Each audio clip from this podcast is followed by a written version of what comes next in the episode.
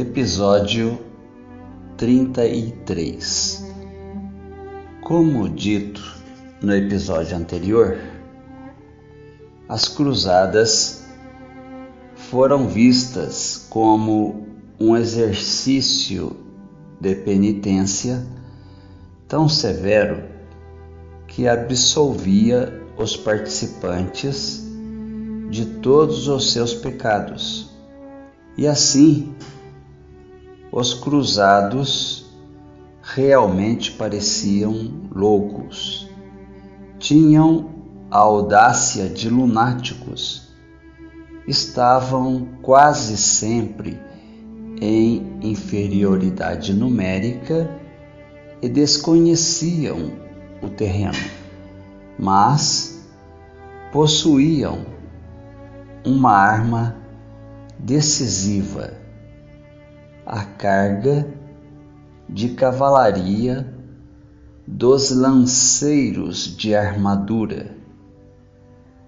Além disso, eram muito mais disciplinados do que os exércitos árabes, submetidos a soberanos que guerreavam entre si e se atraiçoavam sem parar. A primeira das cruzadas criou quatro países e instalou dinastias feudais nos condados de Edessa e de Antioquia. No Principado de Trípoli e no Reino de Jerusalém, o Altremer Franco conquistou de Roldão quase toda a costa da Síria e da Palestina. Assim que puderam, os conquistadores construíram castelos iguais aos da Europa para suportar longos sítios. Alguns continuam em pé até hoje. Isto nos mostra o projeto imperialista de então. Durante 200 anos, sempre reforçados por novos contingentes que não paravam de chegar, os barões latinos fizeram e desfizeram alianças com imperadores bizantinos, reis cristãos da Armênia, soberanos abássidas de Bagdá, fatímidas do Cairo, turcos, mongóis e mamelucos. Alguns se integraram à cultura oriental. Outros conservaram a arrogância conquistadora. Os cristãos bizantinos que provocaram as cruzadas e oscilaram, ora pedindo ajuda dos ocidentais, contra os árabes, ora aliando-se aos vizinhos contra os conquistadores ocidentais. Pagaram caro pela contingência de estarem entre os dois e de serem cobiçados por ambos. Quando os cruzados chegaram. Os árabes tinham hospitais, bancos, correio, água canalizada, esgotos e um sistema judiciário acessível nas cidades, com processos e juízes, CADs. Já usavam o papel de palha de trigo em vez do pergaminho dos europeus. Sua medicina era muito mais avançada do que as brutais amputações e cauterizações medievais. Apreciavam os demorados rituais de limpeza dos banhos turcos, enquanto os francos desprezavam a higiene, apesar do calor. Os cruzados impressionavam pelo ardor e a coragem, mas eram temidos como animais violentos.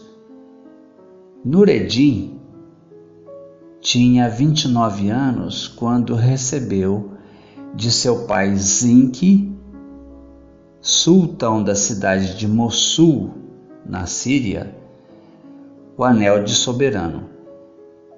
Zinc conquistara Alepo em 1128, unindo os dois reinos, Mossul e Alepo, e retomara Edessa dos cristãos.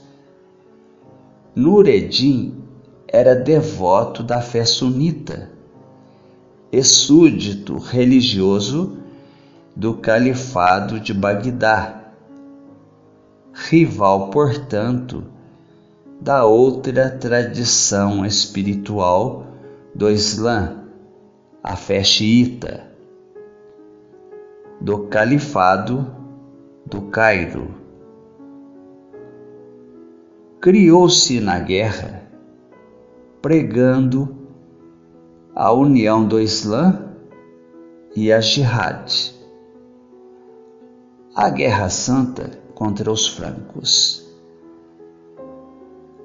Construiu escolas e mesquitas para ensinar o dever de lutar. Em 1154, tomou Damasco e unificou a Síria. Em 1168, quando os francos atacaram o Cairo, o califa rival pediu ajuda a Nureddin, que não hesitou em, em enviar um exército. Depois que os cristãos se retiraram, um golpe de estado depôs o vizir, vice-rei de Cairo. assumiu o poder Shirkuti, o general do exército sírio. Nureddin assim tornou-se sultão da Síria e do Egito. A partir daí, o ideal da jihad empolgou o mundo islâmico Saladino impressionou o Islã e os cristãos. Com a morte de Shirkuti, que era seu tio, assumiu o comando do Egito com apenas 30 anos. Quando Nureddin morreu em 1173, Saladino declarou-se guardião de seu filho, o príncipe herdeiro ainda criança, e marchou para Damasco, onde foi recebido com entusiasmo. Em 1175, foi reconhecido pelo califa de Bagdá como soberano da Síria e do Egito, o mais poderoso do seu tempo. Em 1187, invadiu a Palestina. Os francos uniram os exércitos de Antioquia, Trípoli e Jerusalém.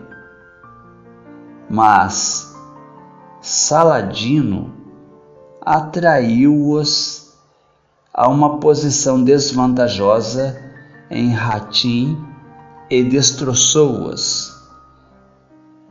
Capturou as relíquias da Santa Cruz que o bispo de Belém carregara na Batalha de Ascalona.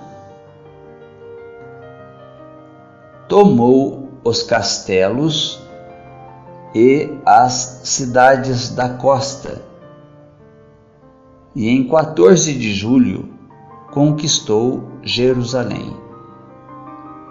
Destruiu igrejas, mas poupou o Santo Sepulcro a mesquita de Al-Aqsa, sagrada para o Islã e convertida em igreja pelos cristãos, foi lavada com água de rosas e retomada pelo culto de Maomé.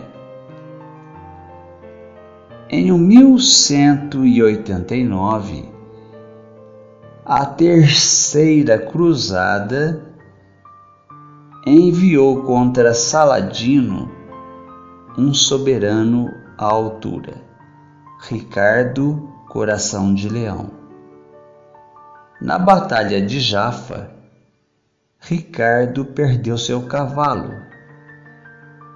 Saladino enviou-lhe uma montaria com cumprimentos. Quando mais tarde Ricardo ficou doente, Saladino mandou gelo para refrescar-lhe a testa. Quando o impasse paralisou a guerra, Ricardo ofereceu sua irmã em casamento ao irmão de Saladino para reinar sobre uma Palestina cristã e muçulmana. Teria sido um final feliz, mas a moça não topou. Cinco meses depois de ter feito a paz com os cristãos, Saladino morreu de febre entrou para as canções de trovadores e peças de teatro como soberano, galante e generoso. Dante Alighieri retratou-o na Divina Comédia, instalando-o no primeiro círculo do inferno o mais benigno, reservado para os homens bons que tiveram a desventura de viver antes do nascimento de Cristo. O que não era verdade, mas era uma concessão. Armamentos dos Cruzados a carga dos lanceiros de cavalaria foi a arma poderosa dos cruzados.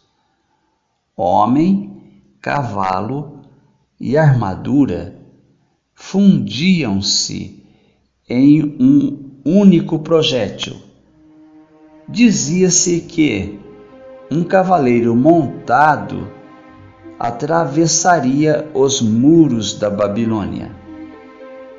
As bestas disparavam potentes virotes, setas curtas que atravessavam os escudos e as malhas finas dos guerreiros muçulmanos. A cooperação entre os besteiros da infantaria e a cavalaria era desconhecida dos árabes. Catapultas e torres de assédio muitas vezes vinham prontas da Europa de navio. Escalar as muralhas e invadir as fortalezas inimigas custava a vida de muitos combatentes.